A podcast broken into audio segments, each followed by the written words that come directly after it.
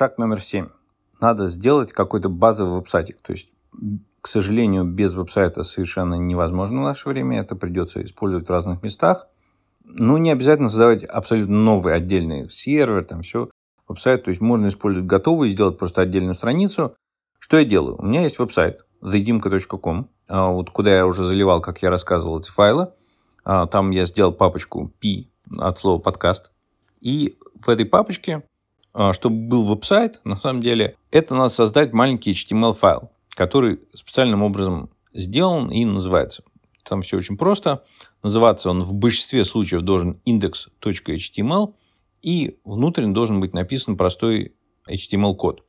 Его можно писать, если вы умеете, просто как код, а можно использовать какие-то редакторы, которые, в принципе, программировать там ничего или кодировать не обязательно уметь, но это все делается очень просто, я это умею делать на базовом уровне.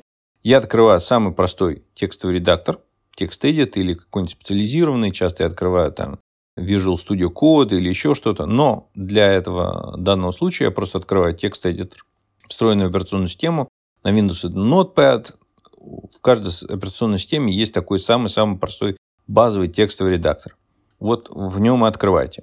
Там всего надо написать несколько строчек, то есть э, HTML-таги, они это с такими а, галочками, то есть как э, знаки больше-меньше.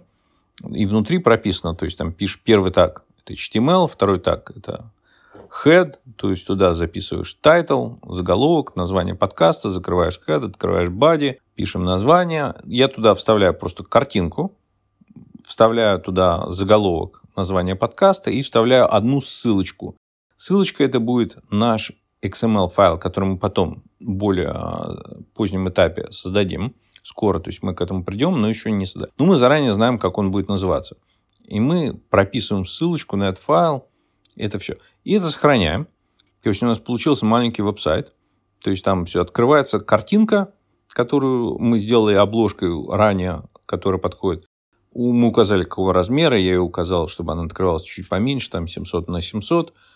Дальше название подкаста просто как текст и ссылка на вот этот RSS-фид, который мы создадим. И ссылочное слово – это RSS. Все, что мы сделали. Сохраняем. И я иду через э, редактор, который у меня закачивает файлы. Я использую Transmit и по протоколу SFTP, то есть это как а, Secure FTP, ну, в большинстве случаев обычный FTP точно так же подойдет.